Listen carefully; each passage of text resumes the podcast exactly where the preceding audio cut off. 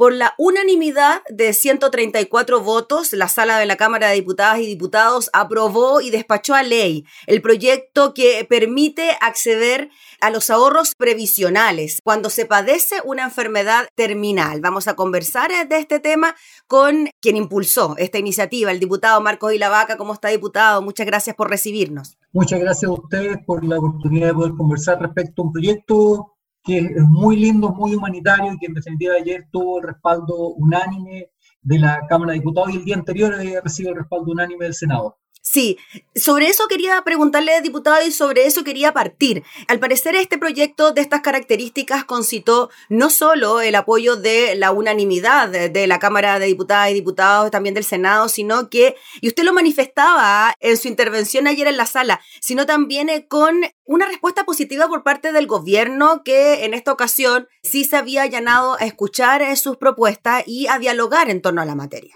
Mira, efectivamente, este proyecto de ley ha sido uno de los pocos los cuales se ha logrado una virtud, o sea, un trabajo virtuoso entre todos los actores. Porque cuando, y contemos la historia desde un comienzo, yo este proyecto se lo planteé al Ejecutivo en su momento. Yo, yo le llamé por teléfono, le dije, ¿sabe, subsecretario? Trabajemos, este tema interesante, trabajemos en conjunto. Y nunca escuché ninguna respuesta. Entonces, atendido eso, y, viendo la posibilidad de que nosotros podíamos eh, eh, poner el tema sobre la mesa a través de una modificación constitucional, planteamos nuestro proyecto de ley. Y allí empezamos el trabajo. Y gustó a tal nivel la idea matriz del proyecto que se empezaron a sumar otros parlamentarios. Y tengo entendido que tanto la directiva de la UDI como de Renovación Nacional fueron a hablar con el presidente de la República para que pudieran meterse en este proyecto. De allí el Ejecutivo, después de un mes de tramitación, presentó un proyecto muy similar, diferente en varios ámbitos que logramos modificar, y allí lo que conversamos con la ministra del Trabajo fue hacer un trabajo conjunto y establecer lo mejor de ambos proyectos y unificarlo en base a un proyecto matriz que era el proyecto del Ejecutivo.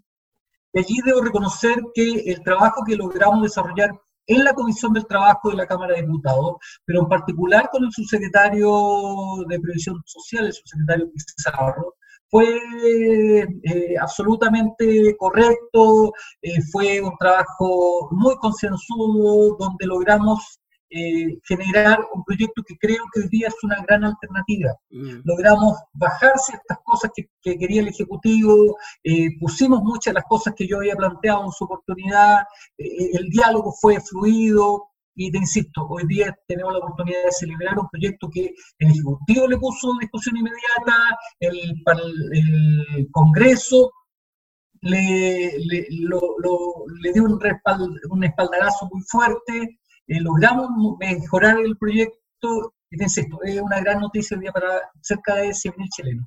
Diputado Lavaca, solo para aclarar el punto, el hecho de que finalmente se no se unieran los dos proyectos, sino que se tomaran cosas buenas del proyecto suyo y del proyecto del gobierno, tiene que ver con que quizá el que había presentado usted podría resultar en alguno de lo que contenía algún rasgo de inconstitucionalidad. Mira, eh, el Ejecutivo siempre ha planteado que todos los temas de reforma constitucional que digan relación con seguridad social, para ellos son inconstitucionales. Y esa ha sido la postura del gobierno. Mm. ¿ya?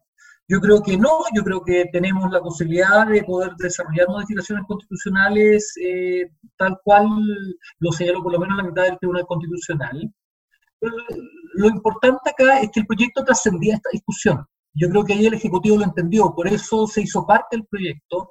Eh, y a mí no me interesaba entrar en una discusión ideológica o política respecto a si tenía o no tenía facultades. A mí lo que me interesaba era, en definitiva, darle una solución a los más de 90.000 chilenos que tenían y tienen hoy día una enfermedad terminal y no veían ningún tipo de ayuda por parte del Estado. Y creo que al entender ambas partes eso y que nuestro objetivo común era buscarle una solución a estas familias, es que hoy día podemos celebrar de que el Congreso Nacional ha despachado a ley un proyecto importante, fundamental para la gente que hoy día sufre enfermedad terminal. Diputado La Vaca, en definitiva, la iniciativa que ya se despachó a ley, ¿qué es lo que implica cuando una persona está certificada como enfermo terminal por un consejo médico? ¿Tendrá derecho a percibir los ahorros previsionales o será por medio de una pensión? ¿Cómo será el mecanismo? Mira, eh, este, a ver, el Ejecutivo en un comienzo quería que fueran las comisiones médicas las que asumieran la calificación de la enfermedad terminal. No dije por ningún motivo. Debe bastar el certificado del médico tratante. De allí logramos un punto intermedio que va a ser eh, que el procedimiento va a partir con el certificado del médico tratante suscrito con el director del servicio donde se está atendiendo el día del paciente. Es decir, en un hospital va a ser el director médico el que también va a certificar que el médico tratante eh, es, médico y es el médico tratante, obviamente. ¿ya? Eh, es para evitar algún tipo de anormalidad. Iniciado esto, entregado a la FP, eh, porque la persona que sufre enfermedad terminal va a tener este certificado médico, lo va a entregar al FP, la FP va a revisar, uno, si es beneficiario de presión de seguro de sobrevivencia e invalidez. Dos, cuántos fondos tiene. Con esos antecedentes, en el plazo de dos días de recibir la solicitud, debe ser remitida a la comisión médica creada al efecto. Una comisión médica especial para eh, categorizar la enfermedad terminal. Y si fuera beneficiario de de, seguro de invalidez y sobrevivencia se envía a la aseguradora también. No significa que una persona que tenga el seguro sobrevivencia esté exento de recibir este otro, este otro de beneficio de los ahorros previsionales. No, en ningún caso. Ya. en ningún caso. La idea es que, ¿por qué? Porque el trabajador que le detectan una enfermedad terminal eh, tiene que iniciar todo, eh, iniciar todo el procedimiento para declararse inválido. ¿ya? Entonces, allí hoy día lo que hicimos es acotar, ¿ya? Acotar los procedimientos. Entonces, declarada la enfermedad terminal, se te declara inválido, por lo tanto, la aseguradora debe pagarte. Perfecto. ¿ya? Entonces, iniciado eso, la Comisión Médica va a tener un plazo de cinco días hábiles para decretar la enfermedad terminal. Si te falta antecedentes, te pide antecedentes. Pero son plazos súper acotados. Decretar la enfermedad terminal, como te dije, se te decreta inmediatamente la invalidez y por lo tanto la aseguradora debe traspasar los fondos necesarios o que eh, corresponden a, tu, a tus fondos previsionales. Y la FP te, primero va a retener eh, la pensión de sobrevivencia, por si acaso tú tienes sobrevivientes, que sos parte de, eh, de, la seguridad social para tu cónyuge, tus hijos menores, si que tú falleces, que ellos tengan un sistema asegurado. Y la cuota mortuoria, que son 15 UF, que son para enfrentar los gastos funerarios en el evento que tú fallezcas. Retirado ese monto, del monto total, se te va a calcular 12 cuotas mensuales que hace una, una, renta provisoria, una renta temporal, que corresponde más o menos a la renta básica solidaria. Son 200 mil pesos aproximadamente. El saldo queda a libre disposición. Es decir, tú puedes retirar el saldo total inmediatamente. Diputado, varias cosas. Primero, ¿cuánto es el monto destinado para los familiares, para asegurar a los familiares y que, se descuentan de alguna manera del monto que recibe la persona que va a fallecer, del afiliado, digamos? Si no me equivoco, la, del total de la renta, del total del fondo, es un 60% que está destinado para las pensiones de tus beneficiarios, para tu cónyuge y tu... Perfecto. ¿Y eso en... Eso es legal? Eso, eso en caso de cónyuge, o hijos menores de cuál edad. Exacto. Perfecto. ¿Ya? Esos montos quedan para, eh, en el evento que tú dejes de, o sea, fallezca efectivamente, eh, sean tus hijos y tu cónyuge quien percibe una pensión que la pensión de sobrevivencia. Perfecto. Es que ya, esa parte, la verdad, no la desconocía, a pesar de haber seguido, pensaba que la totalidad del monto que se destinaba al afiliado y no, queda además asegurada en este caso el cónyuge y los hijos. Así es. El resto, entonces, se divide primero en una pensión de 12 cuotas, pensión básica solidaria, y el resto queda para libre disposición. Así es. ¿Y ese resto cuándo se puede cobrar después de los 12 meses? No, no, no, no, inmediatamente. ¿Ya? Inmediatamente. Perfecto y el resto 12 meses. Así es. Perfecto. Y lo otro que se te va a ir entregando una cuota mensual. ¿Y por qué dejamos una cuota mensual? Y eso tiene una razón también. Sí. Esa, o sea, ahí la persona tiene un derecho a opción, pero es más complicado explicarlo, porque en definitiva la renta temporal podría ser el 70% de tu actual remuneración, que tú digas, ¿sabes qué? Págueme una renta temporal del 70% de mi actual remuneración. O bien, páguenme una renta temporal equivalente a una pensión básica solidaria que son 200 mil pesos. Y eso es para que se pueda retirar más fondos inmediatamente. Pero, ¿cuál es la razón de esto? Es porque tu familia tiene que seguir asegurada con seguridad social, tiene que seguir asegurada con salud durante esos 12 meses. Mm. La idea es no dejarlo en la indefensión. Entonces, e, esa es la razón por la cual se le paga esta renta temporal para poder asegurar los eh, servicios de protección social para la familia. Diputado de la Vaca, hay una cosa que a mí me llama la atención desde el inicio de la tramitación de este proyecto de ley, que tiene que ver con algo que podría entenderse como de perogrullo, ¿no? que una persona que está en una situación de enfermedad terminal tenga acceso a sus ahorros previsionales porque en definitiva no los va a poder ocupar en el momento de pensionarse. ¿Qué lo llevó a usted a que eso que puede parecer de sentido común se transformara o se debiese transformar en una ley? Mira, yo he visto varios, o sea, yo primero soy paciente ya recuperado de varias enfermedades de cáncer, no terminales, ya mm. logré detectar a tiempo mucho eso y por lo tanto siempre he tenido una sensibilidad especial respecto a esta materia, me, me golpea siempre de manera muy cercana y eh, en el recorrido permanente en el territorio logramos detectar varias situaciones muy parecidas, muy parecidas eh, con vecinos y amigos que vivían una enfermedad terminal y vivían y, trataban de sobrevivir a través de la solidaridad pública. Bingos, rifas, donaciones, etc. Me decían, diputado o Marco, porque me dicen Marco generalmente en mi territorio, entonces, Marco, ¿sabes qué? Quiero sacar mi plata, pero no puedo, la FP me dijo que no. Yo, yo voy a morir. Presentamos un recurso de protección eh, y, la Corte de Apelaciones generalmente daba lugar a este tipo de cosas. Pero la Corte Suprema, y ahí me metí a estudiar un poco toda esta situación, la Corte Suprema dijo, ¿sabe qué? Es de toda justicia este tema. Pero lamentablemente no es posible resolverlo a través de sentencias judiciales. Nosotros no somos llamados a resolver este tema. Por lo tanto, como las fondos de pensiones tienen un solo fin, que es la pensión al momento de jubilar, ese es el fin único de las pensiones, esto es un tema legislativo y no judicial. Por eso se rechazaban las solicitudes de todos los chilenos cuando iban a buscar esos fondos.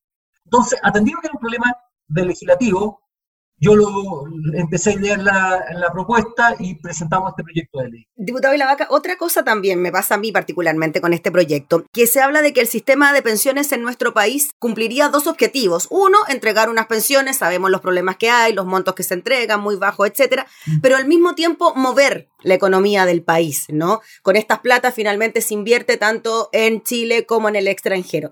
Pero con este proyecto da la sensación que nos quedamos más con este otro con el tema de las pensiones y con algo de seguridad social. De alguna manera es el espíritu de lo que usted quería plantear con esta iniciativa de que ya no nos quedemos tanto con un sistema de pensiones que sirve para mover la economía, sino que efectivamente demos una solución a quienes lo están pasando tan mal por eh, un diagnóstico tan definitivo. Mira, efectivamente, yo creo que hoy día, y tú tienes toda la razón del mundo cuando señalas que hoy día el sistema tradicional tiene este doble objetivo, se oculta el tema de, la movilidad económica, se oculta, pero y en eso yo creo que hoy día el producto de los retiros del 10% nos hemos dado cuenta de que los principales bancos de Chile mueven sus carteras a través de los fondos previsionales. Los 10 principales acreedores, o sea, sí, deudores de nuestros fondos previsionales son 10 de los principales bancos del país. Ahí está nuestro dinero prestándoselo a la gente a, tasas de, interés. Es decir, nosotros le entregamos los fondos previsionales a los bancos para que en definitiva ellos hagan su negocio. Y efectivamente mueve la economía. Ese fin que estaba más oculto y hoy día ya más, eh, hoy día es más visible, eh, creo que no, o sea, tengo mis graves cuestionamientos respecto a, ese, a esa situación. ¿ya? Tengo graves cuestionamientos. Eso va en un proceso de discusión más largo que dice relación con la reforma previsional que actualmente está en el Senado. Pero lo que yo quería, en definitiva, era entregarle herramientas a las personas que hoy día están pasándola muy mal. Es decir, el que te diga, mira, cuando a ti te dicen, sabes que usted tiene cáncer, pero persona que le digan eso es destruirte en un segundo, es destruirte. Yo viví cuando me dijeron, ¿sabe qué? Usted tiene un tumor de 5 centímetros y tiene un cáncer yo dije, yo voy a morir. Entonces, esa es la primera impresión de una persona.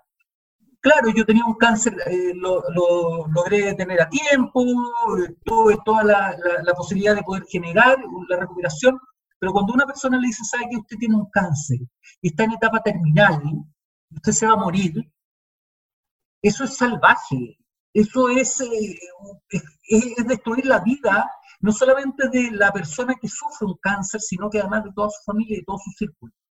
De allí los principios de solidaridad social deben primar. De allí eh, el Estado debe estar para poder acompañar a la persona. Algunas personas han criticado el proyecto de ley diciendo, oye, ustedes están tratando de hacer que las familias de Chile eh, logren salvar los problemas de salud a través de sus fondos previsionales.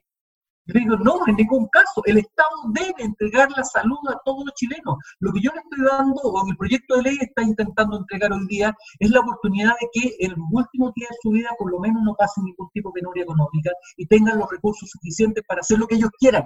Si los quieren invertir en algún procedimiento médico, en contratación de, una mejor salud, que lo hagan. Si lo quiere para comprarse una casa, que lo haga. Si lo quiere para repartirse a sus hijos, que lo haga. Si quiere salir a viajar, aunque el día en pandemia no se puede, que lo haga que se dé el gusto que quiera la persona, pero que sea ella la que determine cómo quiere pasar los últimos días de su vida. Diputado de la Vaca, no le puedo dejar de preguntar por el tema de las rentas vitalicias, que también usted ha seguido muy de cerca ese debate, se aprobó en la Cámara de Diputados, pero el gobierno ya anunció que va a ser reserva de constitucionalidad en la materia. ¿Cómo ve usted esa situación y la problemática que atraviesan las personas que se pensionaron con rentas vitalicias?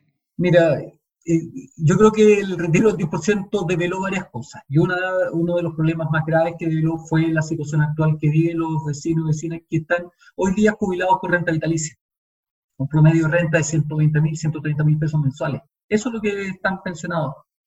Y lamentablemente, a diferencia del proyecto de, de, enfermos terminales, en este proyecto de renta vitalicia no hemos tenido la complicidad del gobierno, el gobierno no nos ha acompañado un importante sector de la derecha tampoco, y no ha cerrado la puerta, porque recordemos que la votación del proyecto de ley que buscaba entregar un alivio a las personas con renta vitalicia, no obtuvimos el quórum suficiente, por lo tanto el proyecto se archivó. ¿ya? Tuvimos 87 votos, necesitamos 93, y lamentablemente eso provocó que ese proyecto se archivara. Ayer votamos la admisibilidad de otro proyecto de ley que buscaba, en definitiva, bajar la edad de la tabla de mortalidad, que también se rechazó allí no tenemos eh, una, un trabajo conjunto con el Ejecutivo ni con, la, ni con los parlamentarios de derecha. Y aquí tenemos que seguir buscando alguna herramienta, porque hoy día las personas que en definitiva están pasando lo mal son las personas que están afiliadas a renta vitalicia. A ellos hoy día les debemos una respuesta y ojalá que encontremos alguna metodología para buscarle alguna solución, porque son personas que no han recibido ningún apoyo, ellos se sienten desamparados y se sienten desesperados. ¿Ya? Me han escrito muchas personas diciéndome, ¿por qué nos dejó fuera del proyecto de enfermos terminales a nosotros de renta vitalicia? Y, tienen razón, la molestia yo se la entiendo. Lamentablemente, eh, la figura de renta vitalicia es, ellos dejan de ser propietarios de sus fondos se lo traspasan a una aseguradora. Y por lo tanto, al no tener fondos, no pueden retirar si no tienen fondos, porque son de propiedad de la, de la aseguradora. Y allí sí creo que el país tiene una deuda con los eh, jubilados por renta vitalicia que espero en algún momento se pague. Sí, dije que se había aprobado en la Cámara, se había aprobado en la Comisión. En la Cámara se rechazó y se archivó. Sí, ahí tuvo un lapso, se archivó y quedamos sin proyecto y sin solución hasta ahora para las personas de rentas vitalicias. Diputado, para finalizar y volviendo a el de mm, los enfermos terminales. Ya la ley está despachada, falta que se promulgue. ¿Cuándo cree usted que ya podríamos estar en condiciones de hacer las primeras entregas a estas personas? Que claro, es un respiro, es un alivio en estos momentos de tanta angustia. Mira, yo ayer, dentro de mis intervenciones, le pedí al presidente de la República que promulgara lo más rápidamente posible este proyecto de ley depende ahora de él. Si lo logra, pues, logramos que se promulgue y se publique ahora en el mes de enero, los primeros beneficiarios van a estar siendo objeto de este proyecto el primero de marzo. El primero de marzo. ¿Ya? Si que pasamos al mes de febrero, va a ser el primero de abril. Y el régimen del proyecto general va a ser el primero de julio se está tratando de apresurar y si es que se logran acortar los procedimientos administrativos puede ser con anticipación. Pero ya los primeros beneficiarios van a estar el primero de marzo eh, y esperamos que el Ejecutivo promulgue y publique rápidamente este proyecto de ley porque, insisto, van a ser cerca de 20 enfermedades eh, terminales, cánceres, las que ya el primero de marzo estarían pudiendo hacer uso de este beneficio. Eso, y justo tocó un tema que se me había ido, me había quedado en el tintero. ¿Hay un listado de enfermedades a las que acogerse al beneficio o cualquier enfermedad terminal? ¿Cómo funciona eso? Ya mira, para el régimen general es cualquier enfermedad decretada terminal. Es decir, una, enfermedad incurable, que no tiene tratamiento actual y que tu periodo de sobrevida va a ser hasta 12 meses, ¿ya? Certificado por tu médico tratante. El médico tratante va a ser el que va a establecer esto y que después va a ser revisado por una comisión médica especialmente generada por este efecto. Pero, como yo le dije al subsecretario y a la ministra, que de aquí al primero de julio era un periodo muy amplio y en ese periodo van a fallecer personas que van a tener la expectativa de poder tener este proyecto de ley como ley y no van a poder hacer uso de ello. Entonces teníamos que buscar alguna metodología intermedia que permitiera entregar solución. Y allí se estableció un catálogo de 20 enfermedades que son enfermedades graves que van a poder hacer uso de este beneficio a contar del primero de marzo. Perfecto. Y después ya el régimen general. se agregaría el resto en la norma general. Así es. Listo. Clarísimo, diputado. Diputado Marco Ilavaca, le agradecemos enormemente por su tiempo, por explicarnos también los alcances de este proyecto en detalle para así conocerlo y quienes reciban este beneficio sepan cómo acceder a ello. Así que muchas gracias por el contacto. Muchas gracias a ti, un saludo y que tengan un buen fin de semana. Gracias, diputado. El diputado Marcos Ilavaca, quien impulsó entonces el proyecto que permite el retiro de fondos previsionales para los enfermos terminales.